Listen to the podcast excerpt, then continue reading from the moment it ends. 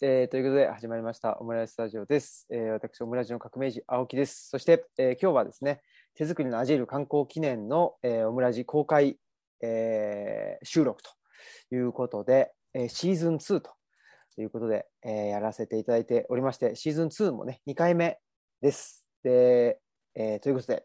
今日のゲストはですね、えーこの方です。お願いします。はい、えー宮崎県の津野町にある、えー津野スポーツコミッションの石原と言います。よろしくお願いします。やったーパチパチパチパチパチパチ。はい、あり自分で拍手を入れました。がとうございますはい。お、すごい。アイコンが出てます。拍手のアイコンがね。あありがとうございます。ありがとうございます。はい、そんなことで、えー、ね、まあ、石原さん。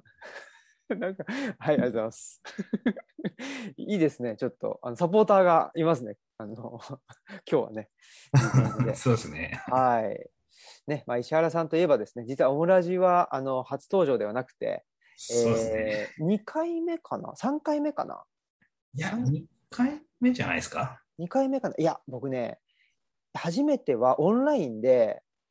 ああ、そうかそうか、あれそうも。そう、小松原君と歓喜さんと、そうね、そうですね。そうそうそう、喋って、何の話したのか全然覚えてないけど。なんだっけな、ねないですね。え、ドーハの悲劇の話したのかな。違うから、そうだね。してそうな気もするん、まあ、わかんない、それ小松原君としたのか。ねえ、なんかそうで、すね。なんかはい。ジュビロ磐田の、あのーオランダ人、オランダ人コネクションは何だったんだ？まあ多分あれはオフトだろうとか、なんかそういう話を前したことは覚えてるんですけど、その時に石原さんがね、いたのかどうかはちょっとわかんないけど、で、一回ね、僕、あのーまあそんな、ね、まあ今、あのー話に出ている、ね、こあの小松原君ですね、まあこの僕らの本のこの彼岸の図書館でもおなじみ、ねえー当時は兵庫県のねに住んでた、あのー僕らのあの仲間の、まあ、ここ小松原君のご縁で、えーっとえー宮崎の津野町にお邪魔して、ね、でその時にあの石原さんとも、あのー直接お会いしてはい。っていうところからのご縁ということであれが何年前？去年一昨年とかかな、おととし、2年前2ですね。年前かな？うん。ね、ということで、ちょうどだからコロナになって、で、どうかなって言ってたけど、ちょうどね、そのなんか谷間というか、そうですね。一旦落ち着いたタイミングでうまくねいただいたような覚いえがありやますね。ーそうですよね。そんで、あのー津野町唯一のホテルにね、あの宿泊、何でしたっけ？AZ を AZ、はい。AZ のね、えー会員証も作りましたし、あのね、あの、ででも本当に、あの当時は、まあコロナ、い一回だから、何でしたっけ、あれ、緊急事態宣言をはい明けて、はい。そんですぐの時で、まだね、飲み会とか宴会とか言ってるあれじゃなかったけど、うんうんうん。ね、あの何人かで。飲み会しましたね。。そうですね、何人か。あそこ何でしたっけ、お店は？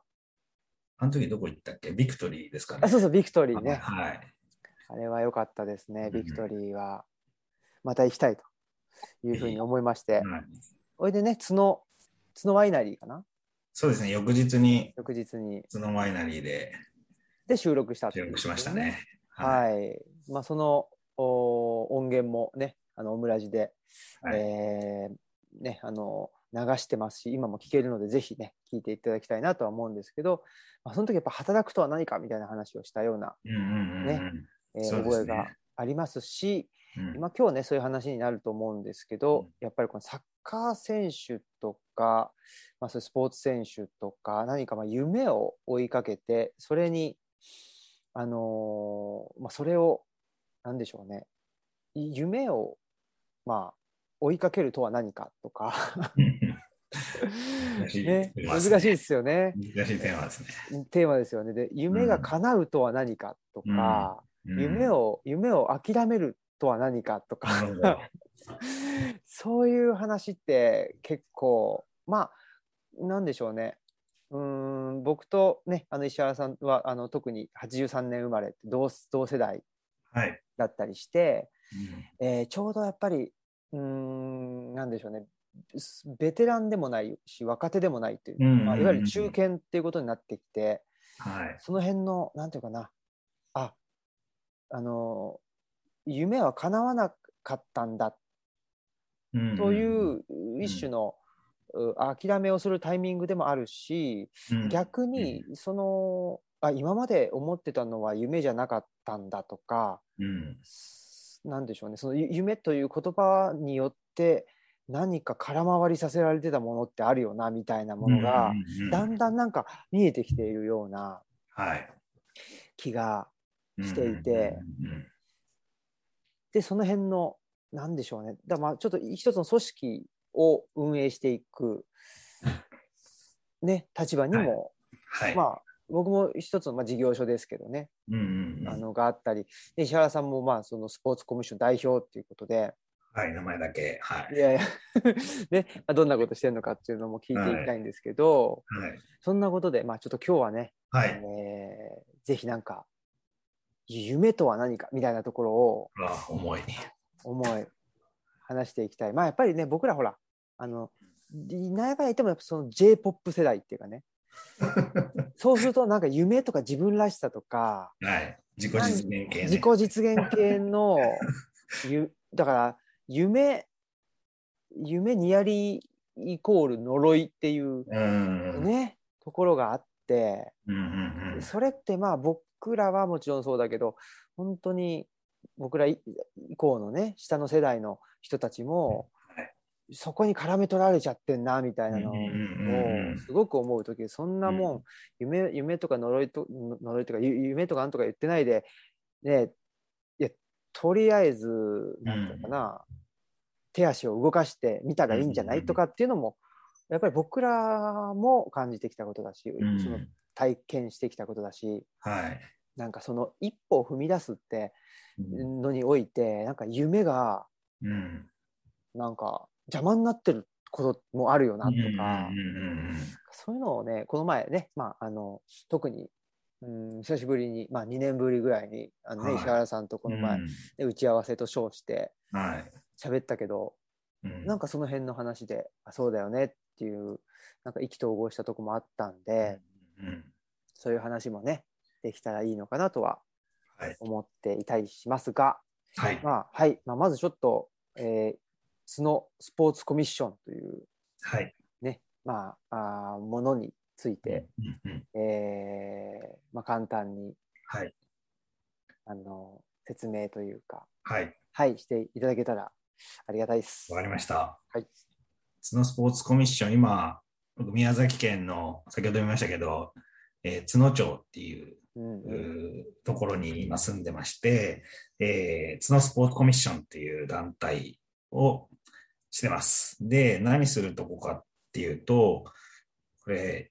ちゃんと説明しきるのがまだ自分でもよく できなくて申し訳ないんですけど、大まかに言うと、まあ、スポーツを使って、えー、角町に、まあ、人を呼んできたりとか、まあ、事業とか企業も含めて、いろんなものを呼んでくると。で、えーで、そう呼んできたことによって、えーまた次、その町内の地域課題の解決につなげていくみたいな、あざっくり言うとそんなことをしてます。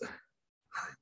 で、一番大きいところでいくと、えーっと、あまあ、設立自体2019年なんですけど、えーっと、そこからまず最初にしたのが、えー宮崎市っていうところに、えー拠点を置いていたサッカークラブを、えー、角町に誘致したと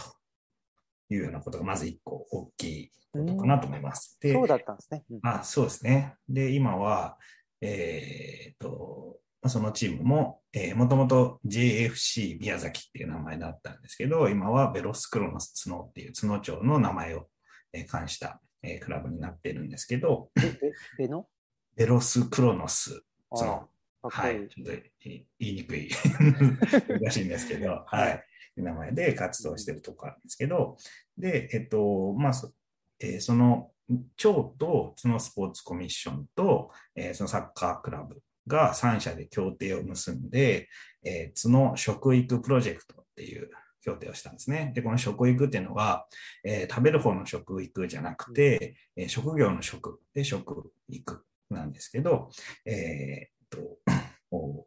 の3社によって、えー、松野町は特にえー、若い人たちの世代がどんどん人が少なくなってきてるとか、うん、ああるいは、えー、角高校で高校も、えー、ついこの間閉校になってしまって、角町の唯一の高校も、えー、なくなってしまったっていうことで、えー、若い人たちがすごくいないんで、えー、若い人たちに、えー、もっと、ま、町に来てもらって、えー、ちょっと書き出してほしいみたいなところだったりとか、えー、労働力不足もあったりするんで、その辺の解消とかっていうことが、えー、一つ課題になってた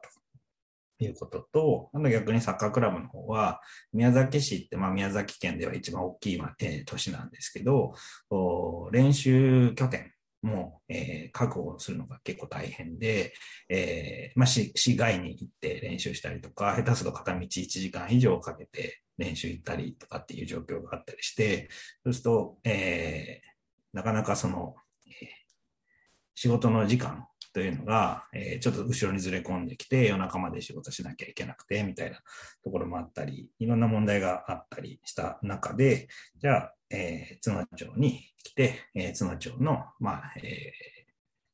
施設ですね、をちょっと、えー、施設の活用という中で、えー、定期的に使ってもらえるようにとか、環境の面で津野町はサポートしたりとか、えーまあ、働く場所というか、仕事も人が足りてないという状況があるので、そこも、まあ、えー、マッチングしていきましょうとかっていうところがあったりとかで、お互いの、え、足りないところを埋め合うみたいな ようなことでやってきたと。で、プラス、えっ、と、アカデミーって言って、え、そのサッカークラブは J リーグ目指すサッカークラブなんですけど、J リーグに上がるまでに、えっ、と、アカデミーって言って高校生年代とか中学生年代のチームを持ってなきゃいけないんですけど、その高校生年代のチームを、えー、と、もう寮を町と一緒にセットして、えー、寮にも入って、津野町に、えー、県外からも町外からも来てもらえるような状況にして、で彼らも、えー、サッカーで、えー、頑張っていくっていうのもそうなんですけど、まあ、サッカーだけじゃなくて、えまあ、通信制の高校と提携して、そこで教育、学校教育を見てもらいながら、まあ、通信制の、え、メリットは割と時間を自分たちで使えるっていうところがあるんで、えー、自分たちが勉強したいこととか、えー、いろんな、えー、学校教育以外の教育をどんどんえ、セットしていって、個別にセットしていったりとか、あとは、えっ、ー、と、寮生活で集団生活みたいなところで社会性身につけたりとか、あとは高校生も食育っていうのをやっていて、地域の事業者さんとか、松野町だと農業が盛んなんで、まあ、農家さん、えのとこにお邪魔して、実際に、えー、と働かせてもらって、で給、給料ももらって、で、いろんな地域の仕事を体験するっていうことをするということで、アカデミーっていうのも設立をしたというようなところでやってますね。うん、はい。あんまり、この辺のスタートが長いと時間が終わっちゃうので、こんぐらいにしておきます。あありがとうございます。はい、え、えっと、はい、えっと、ま、町と、ごめんなさい、はい、えっと、3社っていうのは、はい、えー、町と、そのスポーツコミッションと、サッカークラブ。あ、そっかそっか。そのスポーツコミッションは、そういう意味では、そのサッカークラブとマッチの間に入るみたいなイメージそうですね。コミッションがつなげた、つなげて、えー、誘致したみたいな感じですね。あ、そっか。うん。いや、それで、えっと、多分あれですよね。えー、ね、前、オムラジでも、あの、配信済みのやつがね、あの、働くとは何かとか、はいえー、っと今なんていうかなこれからのせなんていうかな時代の価値って何なのとか、うん、そういう話をしてたっていうのは一つは、まあ、あの僕がやっぱりその障害のある人の就労支援っていう、ねあのことをしていると。いうところでやっぱり、あのまあ、石原さんとお互いのね、えー、共通のテーマとか共通項として、うん、やっぱり、うん、えー、っと働くっていうことが、あのあるよねっていうことが一つ、えー、あって、はい、でもう、まあ、まあ、もう一つっていうかそれに関連してだと思うんですけど、うん、なんていうのかな。あの、ね、僕がその小松原君に声かけてもらってでさあのサッカー選手の方々とか、うん、あとは、まあ、フロントの方とかあとは監督、うん、コーチとかねの方々の前で、えーまあ、僕はあのーまあ、今その就就労支援の仕事もしつつ、えー、と自宅をあの図書館としてはい。開きつつはい。であとはあのー、まあ、僕もともと歴史の研究とかしてたので、そういう研究活動もしてで、まあ、大学とかで、まあ、あとカルチャーセンターとかで、まあ、教えつつっていうので、うんとまあ、いいろいろやってるよと。でいろいろやってる中で別に僕は就労支援やりたかったわけではないんだけれど、今は就労支援まあ、就労支援の仕事自体は面白いと思思ってはいますけど、まあ、ただその就労支援なんていうかな自自分のまあそれこそ夢としてねやりたいこととしていや就労支援、うん、をやりたくてここに来たんですっていう人間ではないという ことで、どどっちかというとまあ図書館活動であったり研究活動の方がやりたくてっていう中で、そのやりたいことっていうのと、まあ、いわゆる夢みたいなことと、うんうんうんそのなんていうのかな、えーっとお金を稼ぐっていうことが決して相関しなくてもいいんじゃないっていうはい話をさせはい。てもらったんですよね。はい。だから、えーまあ、さっきの話で言うとその夢夢が実現することの意味っていうのは、うん夢をいその夢と言われるものによって、えーっとお金が稼げるかどうかっていうのが、うんうんあの今うーんの社会だとそういう価値観とか前提になっててうん。それがなんかちょっと僕はねしんどかっししんどかったっていうかはいなので、まあ、そんな別にねやりたいこととかっていうこととお金を稼ぐっていうのは別に相関しなくて相関というか一致しなくていいんじゃないっていう話をはいなんかん僕はすごくなんか自分のこととして言言ったし、まあ、小松原君も一応そそういう話をしてほしいということで多分ね、あのうんうんうん呼んでくれたんだとは思うんですけど、ね。ね、よくよく考えたらそのサッカー選手ってあのね、とか、まあ、J リーグを目指すとか、うんうんうんまあ、だからプロを目指すプロっていうのは何かっていうと、そのサッカーで飯を食っていくっていうことですよね。はい。はい。うん、ということは、サッカーの、まあ、サッカー、まあ、その、なんていうかな、フォワードであればね、あの得点王になったりとか、して、で、えーまあ、J3、J2、J1 とか、そこを、まあ、うんステップアップして、で日本代表になってとか、はい。そういうようなことを、あのーを目指してるんで、うんみたいな話を、うんうんうん結構その時ね、そのあのササッカー選手の皆さんから言われて、はい。はい。あのあ考え方あそう言われそう言われたらそうだなみたいな僕もその時に気づいたところがはい。はい。はい。たっていうのは一つあるけど、だけどだけどやっぱり今の話でもあやっぱあってこのサッ確かにサッカーサッカー選手の価値っていうのははい。確かにそのピッチ上ではい。発揮されるプレーによって価値が測られる、確かにそうかもしれないが、うんうんうんそそういう人たちって本当一握りであってはい。でもうちょっとそのサッカー選手とかサッカーに関わる、まあ、もっと言うとスポーツに関わるとか、でもっともっと言ったら地域に関わるみたいなはい。部分もその自分の中のうん夢っていうものに含んだ場合に、はい。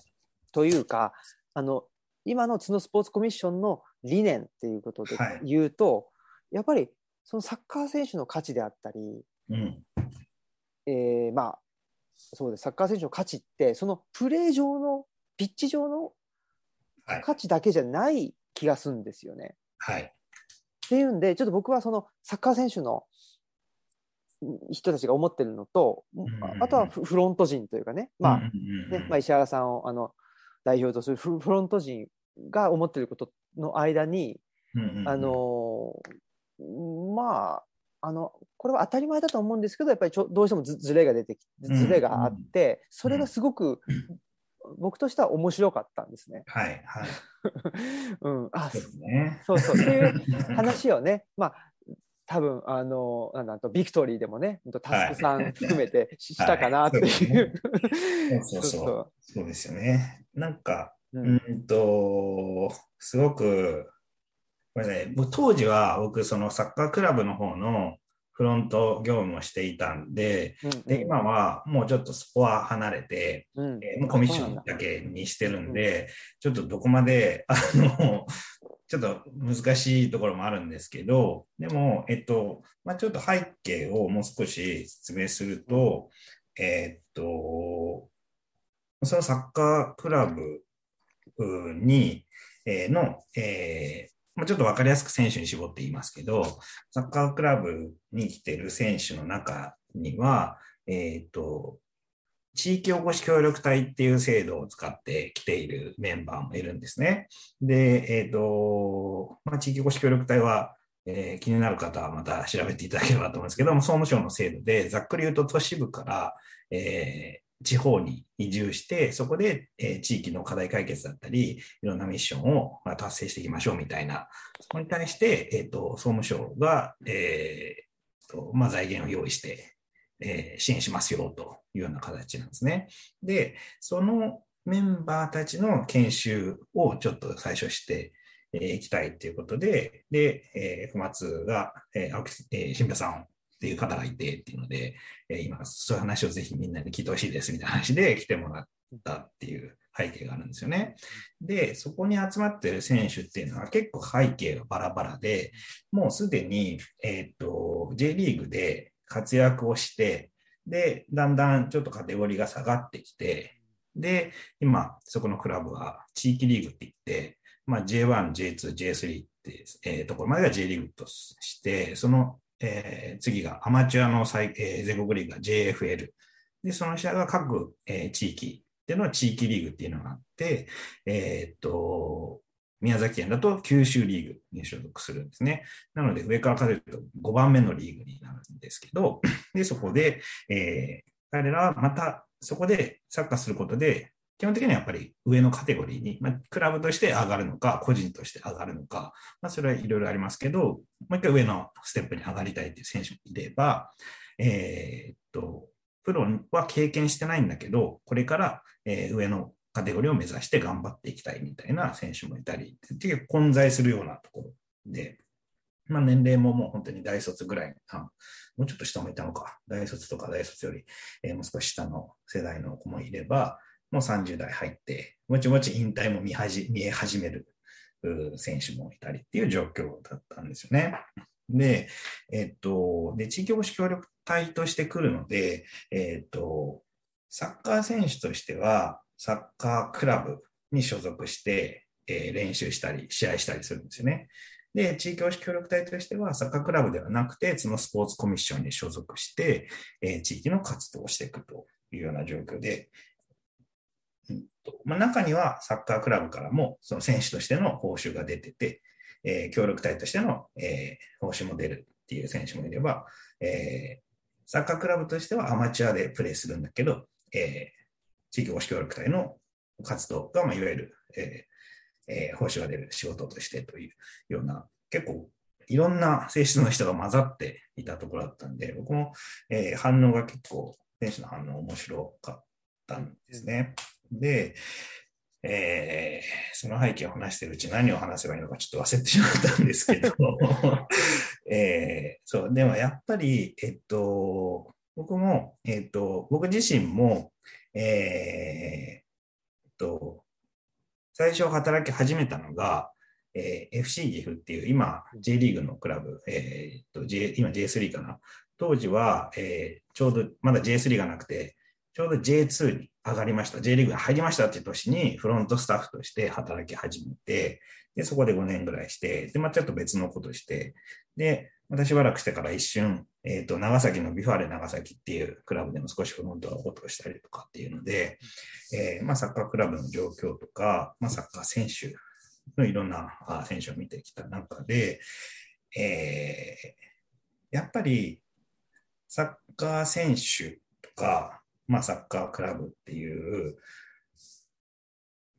まあ、あるいはそれを見る人たちも含めて、中に、えー、新平さん言ったみたいに、サッカー選手としての価値っていうのが、基本的にはそのプレーだとか、まあ言ったらもっと極端に言うと、えー、いくらで契約されますかみたいなところが価値だと思っていたりとか、まあ、クラブ自体も、なんかやっぱプロは結果が全てみたいなところを言われることがよくあって、まあ、勝たないとダメよねとか、まあそういう価値観がどうしても強い世界ではあるんですよね。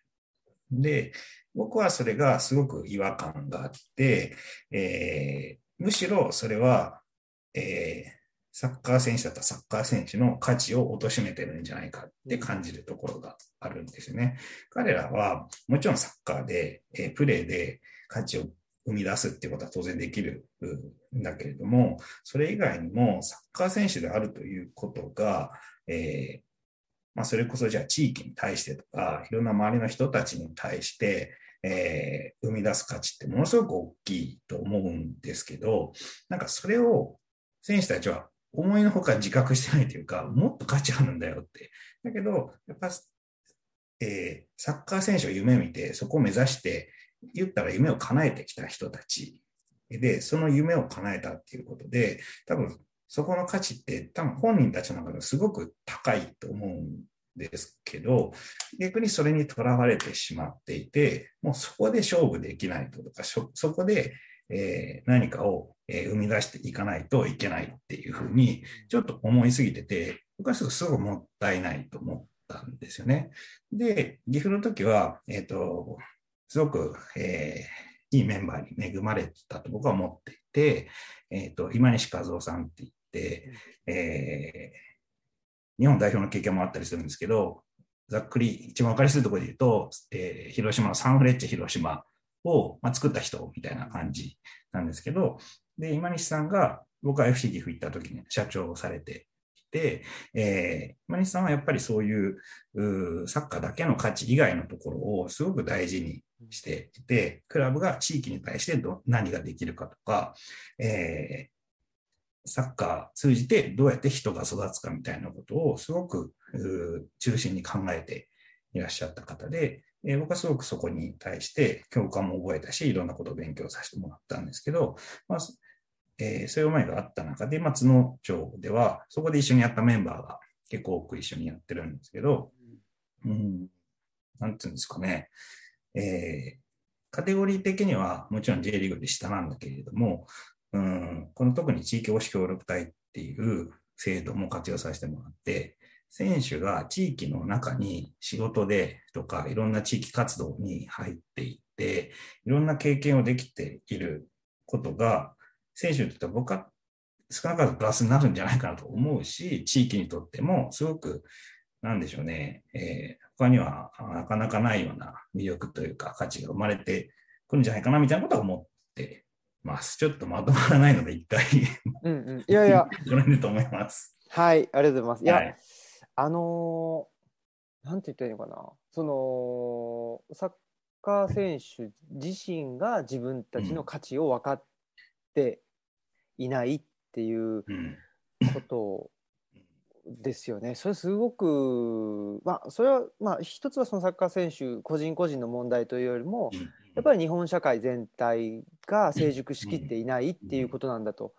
思っていて、はい。で、えーまああの今日はね一応手作りのアジールのあの観光記念ということで、はいそうだそうだ。まああの私いやいや あのか書いたねこの、ははい、手手作りのアジール。あるんですけど手作りのアジール的に言うとはい。やっぱりあの今の社会っていうのはもう全てが商品化されているっていう,、うんうもん。う全てに値札がついていてはい。で全てが比較されてしまうっていうことですよね。うん。そういう意味では、うーんと、なんていうのかな、やっぱりサッカー選手という商品になるっていうことが、うん。イコールサッカー選手になるというはい。こととして、えっと語られている。うんうん。なので J3 でサッカー選手であれば本来はそれぐらい、あの一つのことを突き詰めた人間として、えーリスペクトされるべきなのに、えー J3 だ J2 より下だよね J1 より下だよねとか、うん。年年俸で測ったらどうとかこうとかっていう、やっぱり、えーその、まあ、周りもそう見てしまったりご本人たちもそう考えてしまうっていう、それは商品としてのうーん側面。まああの人間にとっては何が商品になるかというとその労働力ですよね。うん。労働力としての側面しかなんか評価されないっていう、うんこれはやっぱり僕は日本社会全体の大きな問題だと思ってて、であのーまあ、J リーグのね、100年構想にしたってそうですし、やっぱりその、プロ野球が企業を中心にやっていて、はい。で、サッカーは、サッカークラブは違うんだっていう多分理念があったと思うんです、ほんはい。本当はね。そうですそれね、それは、さっき言った商品としての、うんえーっと、側面だけではなくって、えー商品以前の、うーんなんていうかな、まあ消、消費財ですね、商品っていうのは。消費されてしまうものなんですけど、うん。商品以前っていうのは、やっぱり何かせ生産物というか、生産されたもので、うん。それはイコール商品ではなくって、まだ値札がついてない状態で、誰も価値がわからない。ですね。誰も価値がわからないっていうか、その地域、その地域地域で価値が違うっていうものなんだと思うんですよ、本来は。はいだから、商品化しないっていう。うん商品っていうのもど、どこ行っても、ね、値札がつきますよね。だから、うんえー角から、なんと、ベルディに行って、ベルディからレアル・マドリーに行って、はいそれは商品としてのサッカー選手だから、これで移動できるわけですけど、はいはい角の農家さんでね、の人間関係とかっていうのは、スペインにはい。持っていけないわけですよね、うん。それは。うんやっぱりそういう地域に根付いたものっていうのは商品商品化できないし消費財でもない、やっぱりそういう生産物なんですよね。でそれを評価するうん。土壌が日本社会ってないんですよ。うんうんうん。うん、と思ってて僕は。はいはいはい。うん。そうですね。なんか、うーんと、そうですね。サッカー選手の話で、まあ、とりあえずし しばらく行くと、うんうんえーっと、えーそうなんですよね。なんか、多分、うん、えークラブとしては、選手じゃなくてクラブとしては、ある程度、前々からやっぱりどのように地域に、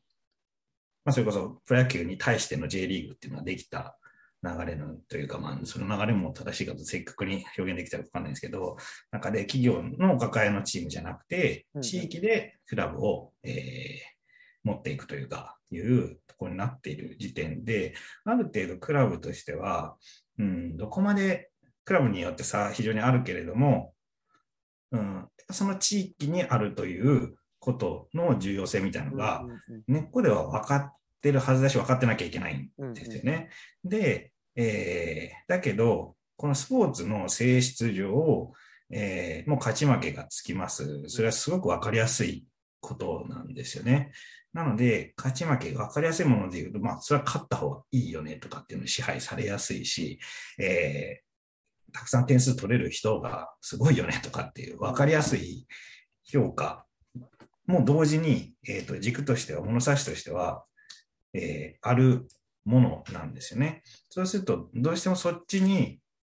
の方が分かりやすいから、そっちで評価する人は当然多いし、えーサッカー選手は、になった人たちは、まあ、ほとんど多くは子供の頃にサッカー選手になりたいと思って、えーまあ、周りも多分、あ、いいね、頑張って、夢に向かって頑張ってねって言って、そのままなった人たちが多分多くて、で、まあ、えーももちろん努力も才能もあって、えーいろんなタイミングと環境も含めてあって、まあいずれにしてもなった。で、その過程の中で、じゃあサッカー選手になってどうしたいんですかというか、うんなんでサッカー選手になりたいんですかとか、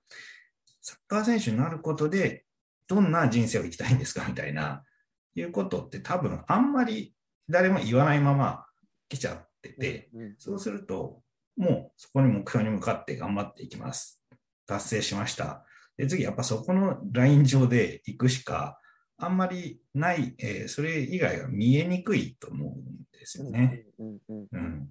だから、えーだけど、僕は岐阜の時にものすごく感じたのは、ひたすら、えー当時って岐阜って、うんと、えー僕、最初、最初というか、えー新卒で入って、配属されたのが、地域貢献推進部っていう名前の部署だったんですよ。で、まあ、これはいろんなクラブとかで、まあ、ホームタウンとか、うんうんえーまあ、地域貢献なんとかとかっていろんなとこあるんですけど、多分部として独立して存在したところってそんな多くなかったと思うんですよね。だから事業部の中のホームタウンカーとか、なんかそういうような位置づけが多かったんだけど、えーまあ、今井さんは多分そこがすごく大事だっていうことが、えー経験上も、えー思想上も分かっていて、それすごく力を入れていて、で、えーひたすらもう選手が、えー地域のいろんなことに参加をひたすらしまくるっていう、うん。えー僕がいる当時5年いたんですけど、えー J リーグでホームタウン活動調査みたいなの毎年あって、どれぐらい選手がそういうことに参加してとかってあるんですけど、もう3年連続全クラブの中で1位取るぐらい、ひたすら選手がいろいろ行きまくってて、で、そこで、えー僕はも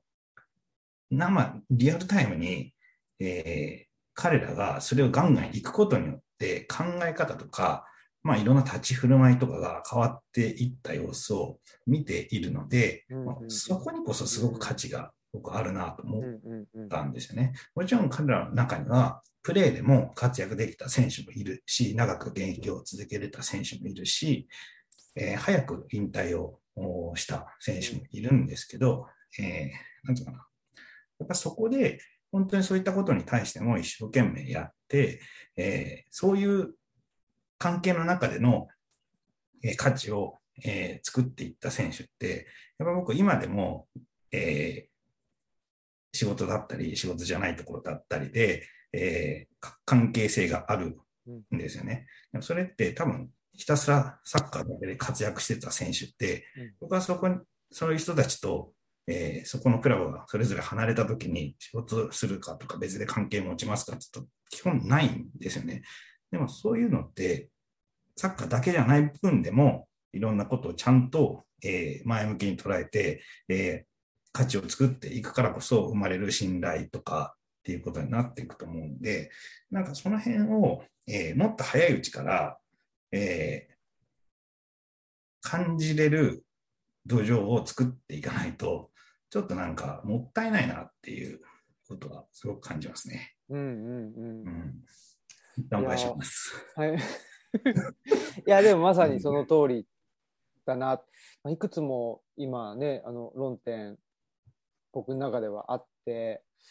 うーん、なんか、で、本当にサッカー、まあ、サあの働くとは何かっていうこととすごく今の話って結びついてすごく分かりやすいなと思ったんですよね。サッカー選手がそのサッカーのピッチ上でのうん。しあのプレーを働くとうん。考えていたら、うん。まあ、フォワードなんだから点取りゃいいんでしょうとか、ね、ディフェンスなんだからあの点取らせなきゃいいんでしょとか、うん。ね、ヘディングで負けなきゃいいんでしょみたいなうん。そういう話になってきてしまうわけですけど、でもうーんやっぱりそうですねなんていうのかななんか僕も就労支援していて、はいすごく思うのはあのーそのロジックでいくとなんていうのかなやっぱり年た高い年収もらってる方がいいっていう話にしかならないんですよね。だけど、そう。そう。だけど僕も多分ね、今石原さんおっしゃったようなのとすごく似てることかもしれないんだけど、えっと、就労支援の事業所に来る前は、うん。もう、その、なんていうのかな、まあ、障害があるということ、障害っていうのは、まあ、なんであるかっていうと、その、社会の中で作られるものだって僕は思ってるし、まあ、それをいわゆる社会モデルっていうふうに言うんですけど、だから、なんていうのかな、と、まあ、不器用だったり、えーね、あの、なんていうかな、あの、えー精神的に弱かったりすると、何かやる、何かをやる機会からどんどん遠ざけられてしまう。うんうん。そのことによって、まあ、いわゆる社会参加っていうか、なんか、な何も、その、機会が与えられなくなってしまって、そうすると、あ、自分は何もできないんじゃないかっていう状態になって、そうすると、まあ、よりその、社会の中での障害の度合いっていうのが、どんどん、あの、まあ、深まってしまう。でその中でうんいやあの働きたいんですあの就職したいんですっていうことで就労支援の事業所に来てもらった時に、うん、あのその時はまあ訓練だったりするので、お給料はお給料は出ないわけですけどただそこで訓練として、まあ、仕事をするわけですよね。何かを作ったりとか、うん、なんか掃除したりなんかっていう時にやったことに対してあありがとうっていうそれその言葉によってその人がもうどんどんどんどんあのなんていうかな生き生きとしていくっていう、うんうん、だからこれってあの働くことを就職だと考えてしまうと、お金を稼ぐことだけ考えてしまうと対価ってお金だよねって思っちゃうんですけど、本来本来の働くっていうのは対価の中にいろんなものが実は含まれてて、ありがとうって言ってもらうとか、なんかまあそういうのも含めて、ででそういうのも含めてお金として表現されてるだけなんだと思うんですよね。だけどその対価がお金になっちゃうとその本来は中に含まれている働くことにうん、に対する本来は豊かな対価がなんかねすごくまあ金銭によって表現されてしまうとなんかそれだけになっちゃってすごく貧しくなないものになるというか。そうそうそう、ね、そうですよね。本当はもっと価値あるのにっていう。そうなんですよ、ね、本当に、うんそれは自覚的じゃないとなかなかちょっと難しいところが多分あるような気はするんですよね。うん、うん、そういうことがあるっていうことをそもそもの発想にやっぱりならなかったらちょっと気づきにくいから。そうなんですよね。だから今ね、あのほら、えーまあ、こういう名前出しちゃうとあれだけど某某キッザニアとか ああいうのとかあとはその金融とかお金の教育をしなきゃいけない。まあ確かにそれはあのねまあ、あとプログラミングをしなきゃいけないとか。そのできるだけ若いというかねあの幼い頃からしなきゃいけない、まあ、それは確かにそうなんだけどそのプログラミングとかお金ってお金の使い方とかあの働いたらお金がもらえる。あのだからだから、えー、っと働くんだよとか、うんうん、お金が必要だから働くんだよとかって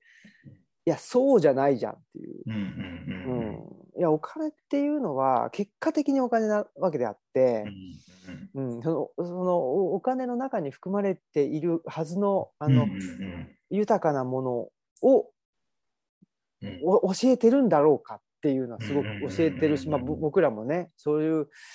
のをあのきちっと伝えれてるんだろうか、うん、やっぱそれと僕セットだと思うんですよ、うんうん、数値化できないものと数値化できるもの。これセットで両方教えないと、そうですね、いやね。いやそれお金をあのお金稼ぐから働くんでしょ。別にあのもうもうお金いらないんで別に働きませんって、なるじゃないですか。まあ別にそれいいんですけど、いいんだけど、それはそれで、それはそれ選択肢としてはいいんだけど、その時にそういう人が言ってる働くって、いや、働くって本当はもっと、まあ豊かな、あの、ものを含んでるよっていうのはちょっと思うところでは。そうですね。なんか得られるものは人それぞれで多分違うんでしょうけど、うんうん、うんそうなんですよね。単純化しなければしないほど多分豊かになるというか、受け取るものもですね。そうそうそうそう。それはなんとなくね。ね、本当にそう思うし、まあ、だからそれが、うんと、僕はやっぱり、なんていうかな、まあ、教育としても欠けてるし、社会からのメッセージとしても、あの、欠けているとは思うんですけど、ただこれって、うんと、なんていうのかな、まあ、本来は豊かなものを単純化しているっていう流れだと思うんですよね。これって僕はそのなんていうのかな。いろんなものが、えー、東京に一極集中にまとまっていく流れと一緒だと思ってて、はい、だから、まあ、経済発展していってで、えっと、その仕事の中心として東京があってでみんな東京を目指すみたいな。でももうちょっと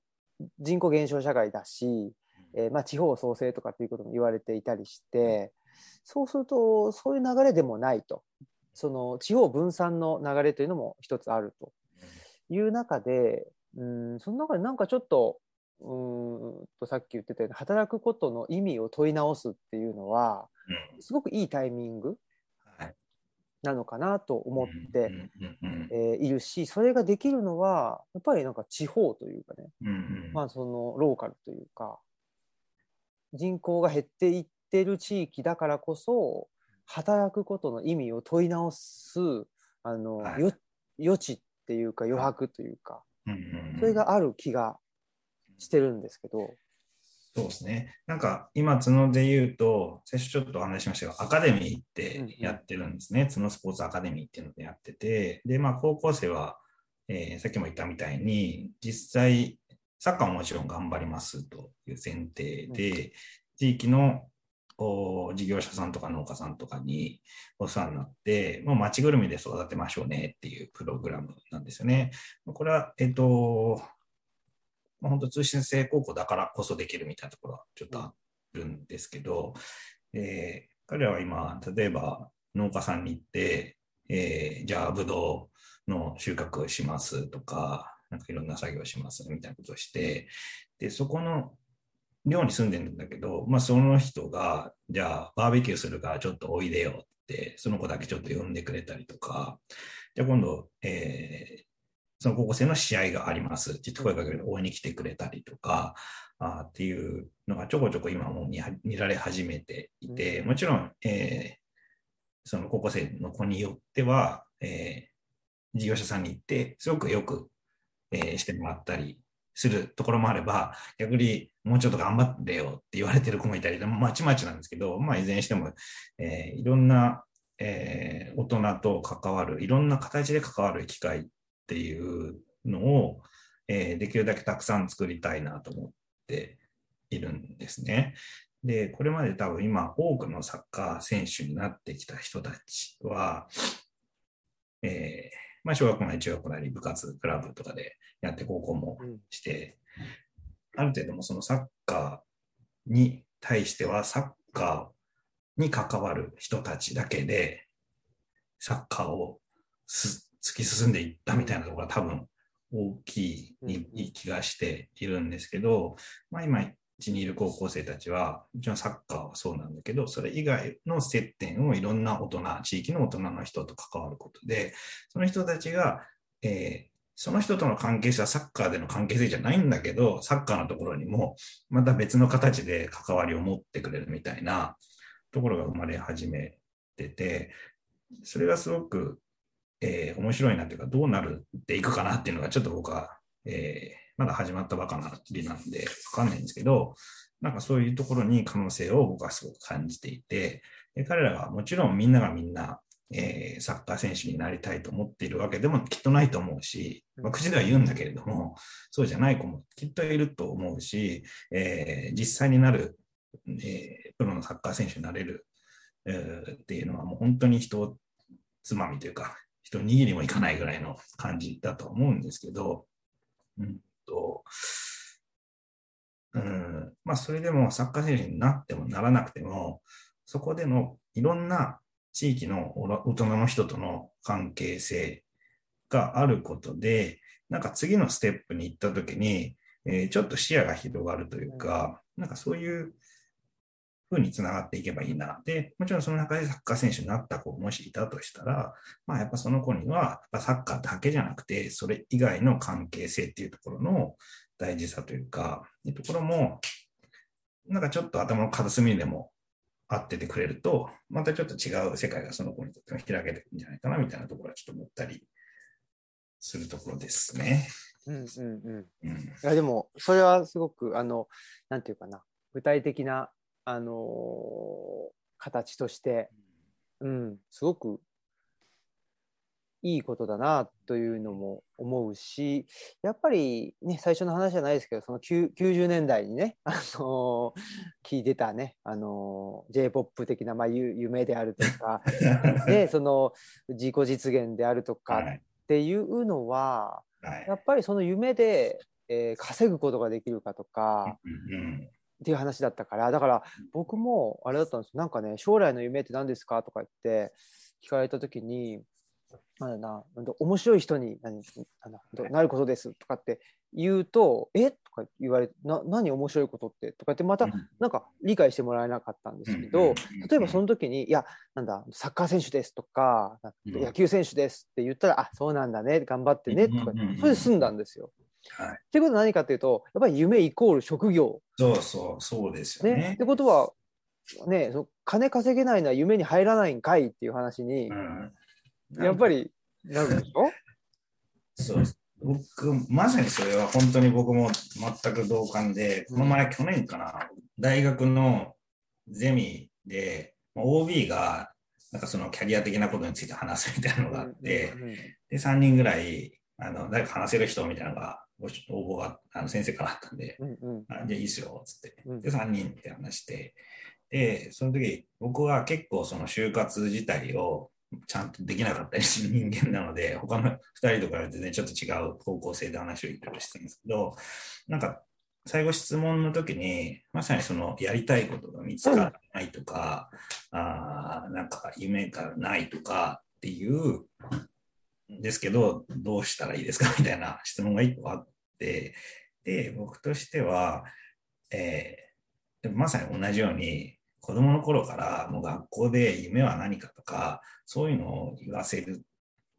ていう教育が間違ってるみたいなことをちょっと暴言を吐いてしまったんですけど、もうはっきり言っても夢とかは別にやりたいことなんかなくてもいいと思うよって、僕は。で、でまあ、特に仕事選ぶ中では僕は、えーっと、その子に言ったのは、えー基本的にみんなポジティブな方がいいと思うし、そういう何かやりたいことに向かっていくことがいいと思ってるから、えー自分がどんなことしたいとか、どんなことに向いてるとか、あこんうん、そういったことで、えなんか選んでいくけど、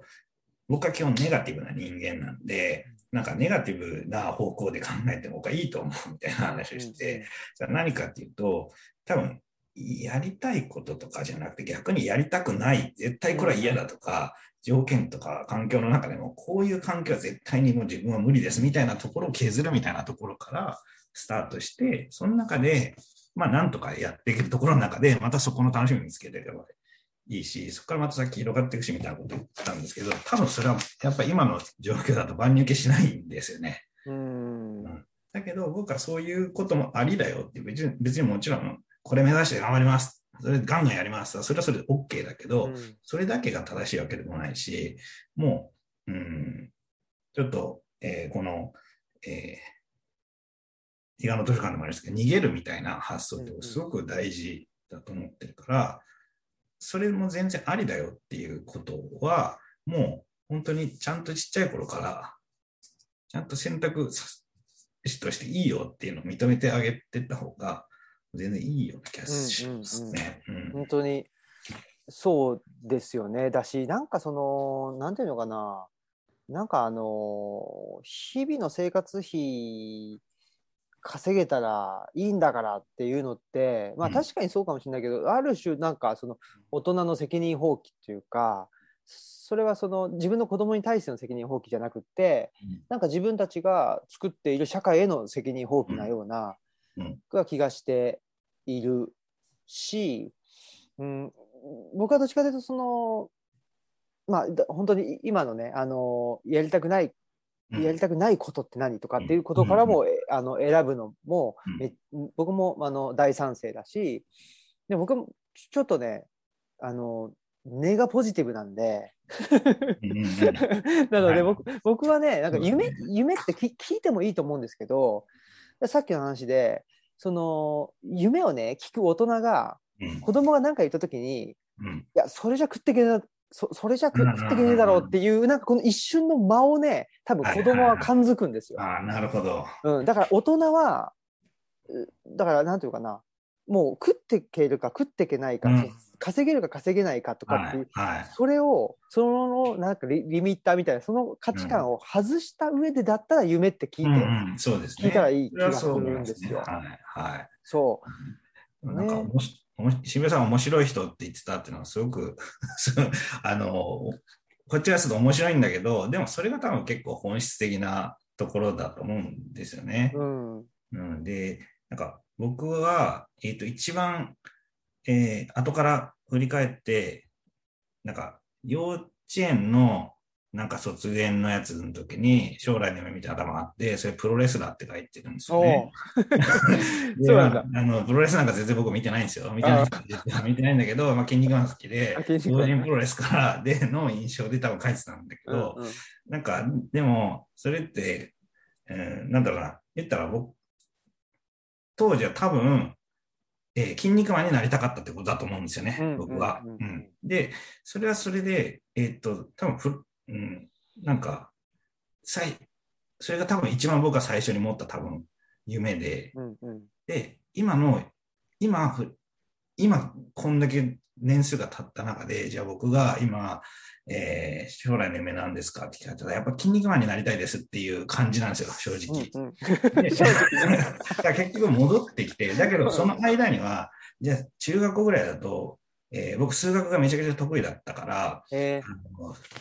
将来の夢書かされた時に、数学者って書いたんですよ。でも数学者が何かっていうのもわかんないけど、ーうん。だけど、とりあえずす好きだから数学者って書いて、で、うんと、それをしかもなんか先生が、誰がどん何を言ったかとは言わないんだけれども、こういうこと書いてる人がいるっていうので、いくつか出した中で言われて、うん。で、ざわっとなって、なんか多分僕が言っただろうみたいな、それがすごく嫌だ。あったーんですね、なんかね。そういうのがあって、もうそこからも多分将来の夢みたいなことを言うのが、もうすごく嫌になったのがあるんだけど、だからそれも多分、なんか、何それって、それのその職業って何みたいな、ところも周りからして多分あったし、まあ僕も別に職業としてこういうものだと分かって書いたわけじゃないんだけど、まあなんとなく、ちょっとなんか、ちょっと自分の数学の調子が良かったから、うんなんか面白そうだから、ちょっとそういうのを書いたみたいな感じだけど、えーなんかちょっと、ねうんはい。なんかいいじゃないですかねうん。いやだからねやっぱ夢ってその職業を聞いちゃいけなくってなんかそはの状態を聞いた方がいいと思うんですよね。あそうですよね。将来どんな状態でいたいかっていそうそううそうそう。うん それを多分聞い聞くことなんがいいんですよね。と思うんですよ。うん。それを的確に言う言葉が今のところあんまりなくて、うんうん。夢ってなっちゃって、必然的に分かりやすい職業みたいになって、で、さっきの僕の言ったその筋肉マンになりたいっていうのも、こうん。れは、えっと、リアル筋肉マンというか、筋肉マン、まあ、およびそこに出てくる他の超人も含めて、そういう人たちのような行動とか考え方とか、うんうん。なんかそういうことができるようになりたいみたいなところうんうん。なんですよね。で、なんかちょっとマニアックな話をしてしまうのもちょっと恐縮なんですけど、えーまあ、筋肉マンのいろんな歌があるんですけど、うん。その中に、まあ、テレビでは放送されないんですけど、CD でうんうん。僕らはなりたいっていう歌があるんですよね。いいですね。でうん。そうそう。ななりたいのタイは、あの、隊員のタイなんですけど、あうんうん。それはミート君と、うんえっと、ナチグロン、はい。えっと、コニタ君っていう、コニタ君はアニメオリジナルなんですけど、うんまあ、そのちびっこ三人衆が歌ってて、まあ、筋肉マンになりたい。筋肉マンみたいになりたい。うん筋肉マンになりたいっていうような歌なんですけど、えー僕はそれを大人になって聞き返したときに、あ、そうか、筋肉マンになれるんだと思って、うんうんで、その時に初めて筋肉マンが概念になったんですよね。そこから僕はすごくうん。なんか自分の生き方というか、がすごく楽になったというか、ああ。なんか一個目指すべき、なんかモデルというか、こういう人みたいなのができて、なんかそれですごく、なんかそれまでってやっぱり何をするかうん。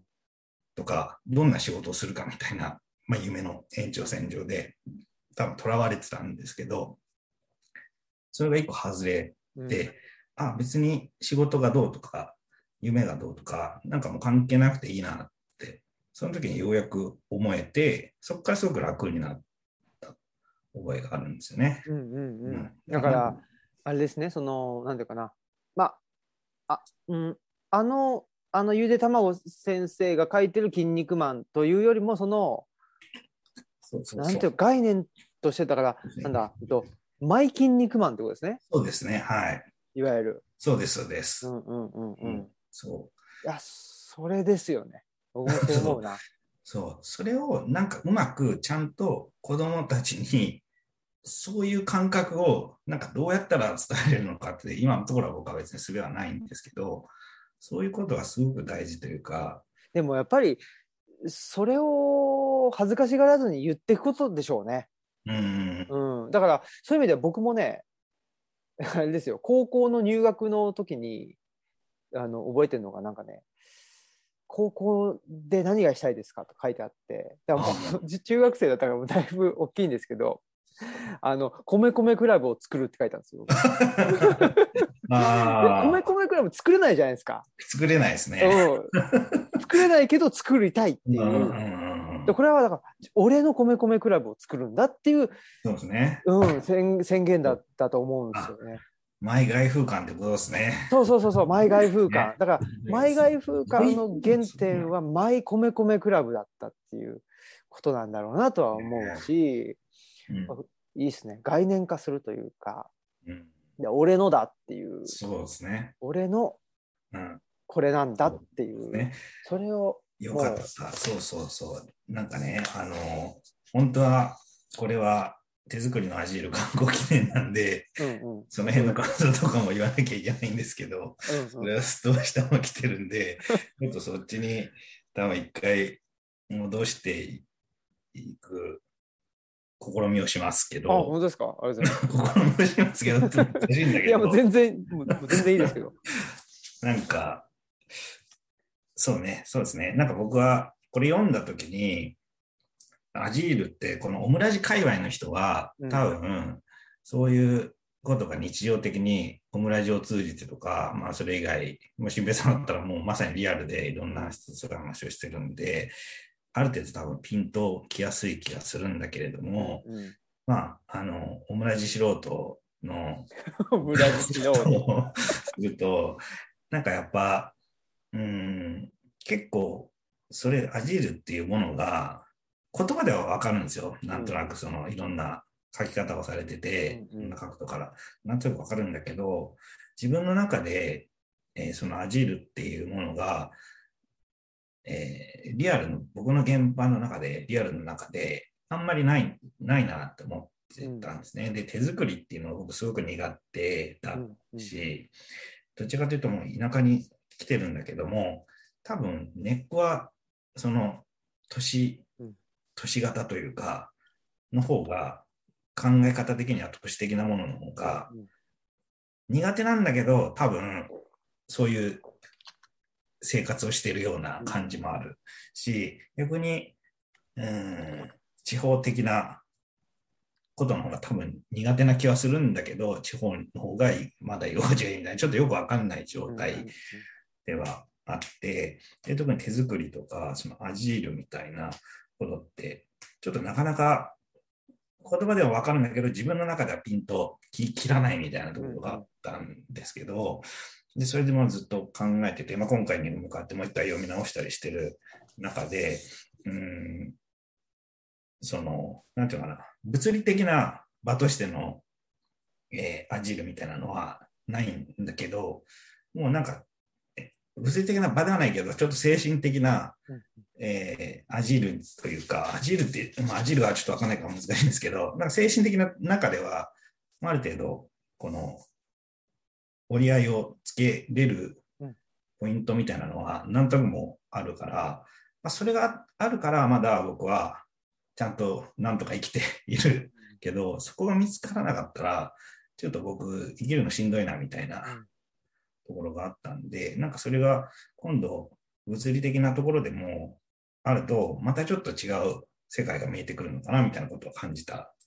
ような気がします。うんうんうんはいはい。ありがとうございます。はそうそう、だから。あ、ありがとうございます。そうですね。いや、そうそう、か感想聞くっつってたのにね、全然感想聞かねえし、みたいな。そうそういや、でも本当におっしゃる通り、まあ僕もだからオムラジがそうだったんですよね、もともとね。オムラジって別に、なんていうかな、場所でもない。まあ、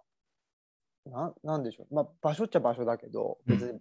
ね、あの、じ実態があるわけじゃないっていうか、うんうん。だけど土着、ってよくね、最近、新平さんが使われますけど、はい。土着っていうこの音のイメージっていうか、もう字字面のイメージだと、うんやっぱその土地とがっちり結びついてみたいな印象が強いんだけど、ちょっとそこが僕はあんまりない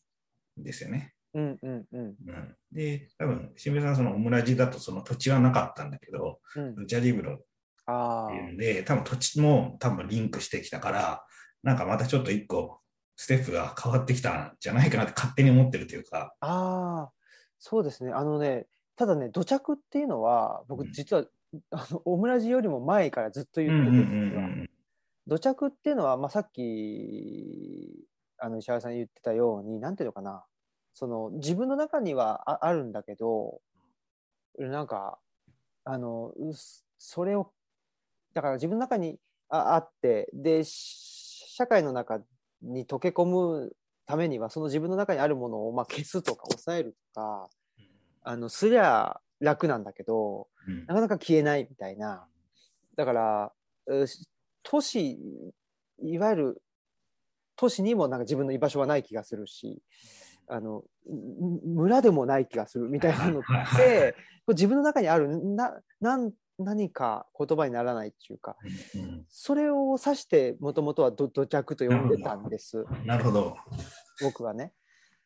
で、それと折り合いをどうつけて生きていくのかっていうのを研究するっていうのが土着人類学であるというふうに、あの、もともとは言ってて、うんうんで、まあ、オムラジをはじまあ、だからその活動の延長線上としてオムラジを始め、で、ルチャリブロをやっているんですけど、だから、まあ、そういう意味では、まあ、土着って言葉自体がね、土につくっていうので、本当に実体がないといけないんじゃないかって気がし、気をさせてしまうんですけど、させすぎ、させてますよ、それ。はいね。させちゃってるんですけど、はい。あのまあ決してそんまあうーんそんなこともない。まあただまああったらあったらいい。あったらよりいいと思うんですけどただその土着僕が言ってる土着っていうのはなんていうのかな。まあマイマイ土着であってあのそういう概念的なものとあの土地に根付いたものとかあとはさっき言ったそので概念的なものっていうのはあの商品とすごく結びつきやすくってう、んその土地じゃなくっても通用するみたいな、うんうんさっきの話で。うん。角だろうが、ねうんえっと、スペインだろうが通用する。そういう概念的なものといや角でしか得られないよねっていうものであったりそのそういうたあの相対立するものがありますよね。うんこの2つをあの行ったり来たりするっていう、そのどっちかじゃなくてもいいんじゃないっていう。別に、はいはいはい。いいいいとこ取りはい。ができりゃいいじゃん。はいはい。これを僕は、まあ、土着と呼んでるっていう、ありがとうございます。なるほどですね。はい、ことなんです。あ、そうですね。うん。その行ったり来たりっていうのも、すごく僕はしっくりよ、しっくりきたというか、うん。まあ、彼岸の図書館でも多分そういうようなことも多分書いてあったと思うんですけど、なんか僕は結構、えー、なんかな、えー割と具体的なことと抽象的なことを行ったり来たりっていう、まさにそういうもう頭の中ですよ、するのが結構好きだったんですよね。うん。なんか、なんかうん、何を言おうと思ったんでしたっけ？ちょっと忘れたけど、まあなんかそういう中でどっちがいい悪いじゃない世界というか、自分のちょうどいいポイントここよねみたいな。でもこの状況になったらちょっとこっち寄りの方がいいよねみたいな。それが自分である程度操作できるというか、いう、うん、ある種演じる部分もあったりするかもしれないんですけど、それがなんとなく、うーん、まだ若かった頃は僕はそれすごく苦手だったんだけど、今は少しそれが意識的にできるようになってきているんで、すごく楽になったみたいなところはあります。うんうん、土着です。そうですね。いや、そうそう。土着それ、そうそう。それが土着なんだっていう土話。着してます。土着してます。土着してます。そう。土着キングですね、もうね。ねあの、あ、悪魔超人。応募してみようか。す応募してる。はい。そんなことで、みません。いね、ありがとうございます。いや、もやう、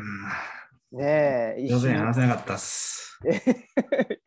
もう、その、途端に反省するっていう。大丈夫です。面白かったです。ありがとうございます。そしたら、まあね、一旦じゃあここではい終了して、でね、ぜひ皆さんの、まあ、あの感想とかね、あとはまあ、小松原君も含めてね、ぜひ、あのー後半戦ということでやっていきたいと思います。はい、ということで、えー今日はありがとうございました。えっ、と、ゲストは、あーチリチリ、えーウォーズマンこと、あの、この方でした。お願いします。あ、チリジー・ウォーズマン、最初言えばよかったですね。言ってたこと、角スポーツコミッションの石原でした。ありがとうございました。ありがとうございました。